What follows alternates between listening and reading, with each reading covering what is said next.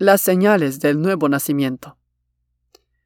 En Juan 3:5 al 6 dice, Respondió Jesús y dijo, De cierto, de cierto te digo, que el que no naciere de agua y del Espíritu no puede entrar en el reino de Dios. Lo que es nacido de la carne, carne es, y lo que es nacido del Espíritu, Espíritu es. Las preguntas que responderemos en este sermón son tres. Una, ¿de qué manera nace de Dios quien es nacido del Espíritu? ¿Qué significa nacer de nuevo? ser nacido de Dios o ser nacido del Espíritu. ¿Qué quiere decir ser hijo o criatura de Dios o tener el espíritu de adopción? Ahora, este asunto es de crucial importancia entenderlo, porque hay demasiada confusión sobre este punto. Se entiende falsamente como un acto meramente externo hecho por el hombre. El nuevo nacimiento es un tema de vital importancia porque esa es la evidencia de una salvación genuina. Y sus implicaciones tienen que ver con la seguridad de que poseemos esa salvación. En Juan 3.3, eh, Jesús dijo, De cierto, de cierto te digo, que el que no naciere de nuevo no puede ver el reino de Dios. Así que comenzaremos rápidamente con la primera evidencia. La primera evidencia de haber nacido de nuevo es la fe. En Juan 1.12 dice, Mas a todos los que le recibieron, a los que creen en su nombre, les dio potestad de ser hechos hijos de Dios. Por otro lado, en 1 de Juan 5.1 dice, Todo aquel que cree que Jesús es el Cristo es nacido de Dios. Sin embargo, la fe real de la cual habla la Escritura como evidencia de una fe salvífica no es una fe tan simplemente que dice sí a la afirmación que Cristo es Señor, o que aún afirma que es veraz lo que está escrito en la Biblia. Afirmar que dicha fe es la que salva sería como decir que aún los demonios son salvos y nacidos de Dios. De hecho, ellos declararon que Jesús era el Hijo de Dios cuando Jesús estaba por liberar a un endemoniado. Mateo 8:29. Así como también Santiago en el 2.19 dice que los demonios creen y tiemblan ante Dios. La fe salvífica no es una fe meramente que se asombra por algún milagro divino que haya visto u oído. Porque aun los incrédulos en aquella época de Cristo se dice que veían a Jesús hacer todo ello y creían que era el Mesías, pero Jesús sabía que no todos eran salvos y venían a Él con una fe real. Esta que hemos descrito anteriormente es una fe muerta. La fe real empieza a nacer en el corazón del hombre cuando éste pasa a ser consciente de una fuerte necesidad de un Salvador y empieza a pensar en la incompetencia y debilidad en la que se encuentra para llegar a Dios. Esto implica, primero, que aquella persona renuncia a sí misma con el fin de ser hallado en Cristo, ser aceptado por medio de Él. Esta persona completamente rechaza la confianza en la carne esta es consciente que no tiene de dónde pagar la infinita deuda que tiene con Dios por sus pecados. Esta persona no confía en sus obras ni en su justicia de ninguna clase. Viene a Dios como un perdido miserable que se ha destruido y condenado a sí mismo, desamparado, un pecador sin esperanza, cuya boca se ha cerrado completamente y está bajo el juicio de Dios. Este estado del hombre de una fe naciente es claramente descrito en aquel Pentecostés después de la predicación de Pedro. En Hechos 2.37 dice, al oír esto se compungieron, esto es, se conmovieron hasta las entrañas, y dijeron a Pedro y a los otros apóstoles, varones hermanos, ¿qué haremos? Pedro les dijo, arrepentíos y bautícense cada uno de vosotros en el nombre de Jesucristo para perdón de los pecados, y recibiréis el don del Espíritu Santo. Es este sentimiento que evidencia una fe naciente en el corazón de los hombres. Los hombres se compungieron, se conmovieron hasta las entrañas y le dijeron a Pedro, ¿qué haremos? Sintieron la necesidad de un Salvador y la debilidad de sí mismos en salvarse por su propia cuenta. Ahora, paso a describir los frutos de esta fe real. El primer fruto de una fe real, y yo creo que es el más relevante, es el poder sobre el pecado. Poder sobre el pecado exterior de toda clase, sobre toda mala palabra y acción, como también el pecado interior. Este es de todo deseo e inclinación pecaminosa. Porque la Escritura dice que Él es el que purifica los corazones. Hechos 15.9. De esto Pablo habló claramente en Romanos 6, del 1 al 14. No vivimos para el pecado, sino vivimos para Cristo. Odiamos el pecado, tanto como Dios lo odia, y amamos la verdad y la justicia, tanto como Dios ama la verdad y la justicia. Y aquel que se dice ser cristiano, pero peca sin una pizca de amargura y tristeza, con una profunda necesidad de confesión, claramente se miente a sí mismo. No es un hijo de Dios y es necesario que nazca de nuevo. Hablo esto no con mi autoridad, sino con la autoridad de la palabra de Dios. El segundo fruto de esta fe es la paz viva. Romanos 5.1 dice, Justificados pues por la fe, tenemos paz para con Dios por medio de nuestro Señor Jesucristo. Ahora, ciertamente nuestro Señor, la noche anterior a su muerte, le dio las mismas solemnes palabras a todos sus seguidores.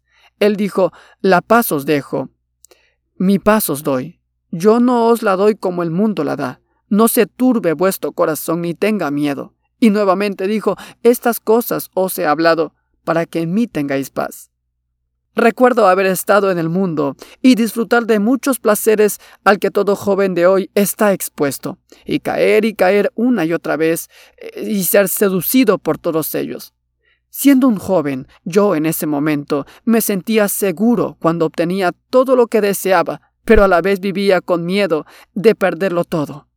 Ahora, siendo un hombre transformado, no me importa perder lo que tengo porque mi paz y seguridad descansa solo en Cristo. No me importa quedarme sin ninguna riqueza terrena si estoy cosechando riqueza eterna en los cielos. No me importa aun siquiera la opinión mala sobre mí en boca de muchos si la opinión sobre mí de Dios es que soy su hijo. No me importa que el mundo me odie si soy amado por Dios. El deseo real de todo creyente genuino, con una fe auténtica, es ser amado y de agrado ante Dios. La segunda señal de ser nacidos de Dios es una esperanza viva. Primera de Pedro 1.3 dice, bendito el Dios y Padre de nuestro Señor Jesucristo, que según su grande misericordia nos hizo renacer para una esperanza viva.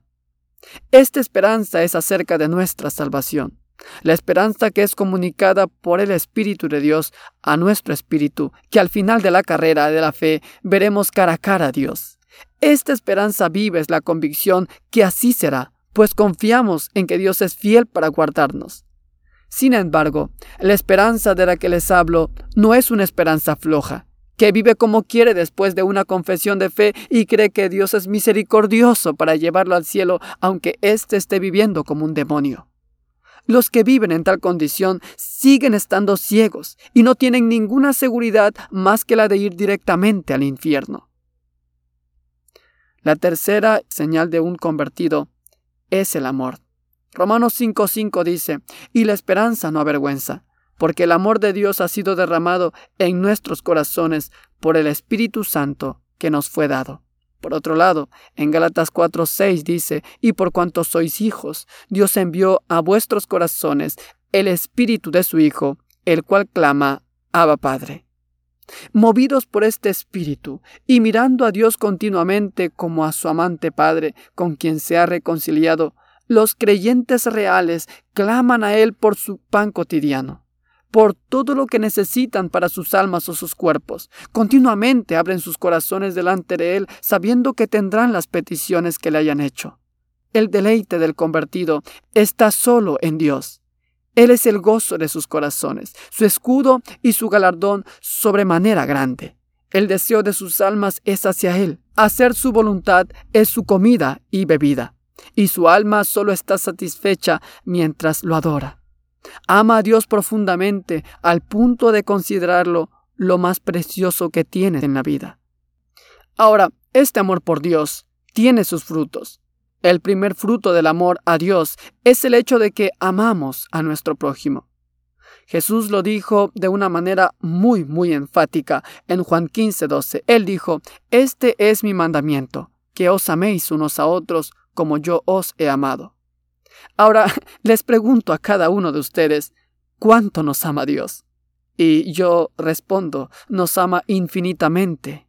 Así que de la misma manera, amemos a nuestro prójimo infinitamente. Esta es la idea que, que Jesús nos quiere decir. Dice, este es mi mandamiento que os améis unos a otros como yo os he amado. Así como yo les amo infinitamente, de la misma forma amen a su prójimo. Jesús dio su vida por nosotros, así también nosotros aún debemos estar dispuestos a dar nuestra vida por nuestro prójimo. La mayor característica del cristiano debe ser su carácter de amor y compasión por otros. El amor que tenemos hacia Dios tiene un segundo fruto, y esta es la obediencia. Lo dijo el apóstol Juan, aquel que ama a Dios guarda sus mandamientos.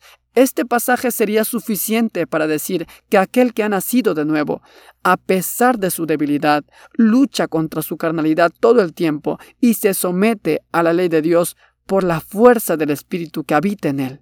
El pecado no es amigo del convertido ni su compañero, sino su enemigo acérrimo, del cual procura alejarse y matarlo diariamente. Recuerdo las palabras de Martín Lutero que dijo, Creí que mi viejo hombre había muerto en las aguas del bautismo, pero me di cuenta que el infeliz sabía nadar. Ahora tengo que matarlo diariamente. Amados hermanos, acabo de describir las señales de haber nacido de nuevo. 1. La fe. 2. El hecho de tener poder sobre el pecado. 3. El hecho de gozar de una paz y seguridad por causa de Cristo. 4. Tener una esperanza viva sobre el fin de nuestra salvación y destino en Cristo. 5. Amar a Dios con todas nuestras fuerzas y como fruto, amar al prójimo y obedecer a Dios. Ahora, sin querer ser demasiado confrontativo, deseo que cada uno responda para sí mismo. ¿Cuántos aquí, después de haber escuchado esta prédica, son hijos de Dios? Les insto a responder. ¿Somos o no somos hijos de Dios? No hay un punto medio. Lo que es nacido de la carne, carne es, y lo que es nacido del Espíritu, Espíritu es. O todo este tiempo hemos estado siendo guiados por el Espíritu de Dios, o hemos estado siendo guiados por el Espíritu que opera en los hijos de desobediencia, que es llamado el maligno en las Escrituras, el cual hace que demos riendas sueltas a nuestra carne. No les estoy preguntando si han sido bautizados, si han hecho la oración del pecador, si sus padres son cristianos o tal vez fueron ministros. No piense que por ser bautizado ya es un hijo de Dios. ¿Cuántos hay que fueron bautizados y hoy en día viven siendo borrachos, mentirosos y adúlteros? No pienses que por ser hijo de padres cristianos o haber venido de una familia de ministros de Dios, tu salvación es segura. ¿Cuántos hijos de creyentes fervientes se han perdido y van de camino al infierno mientras yo continúo predicando este sermón?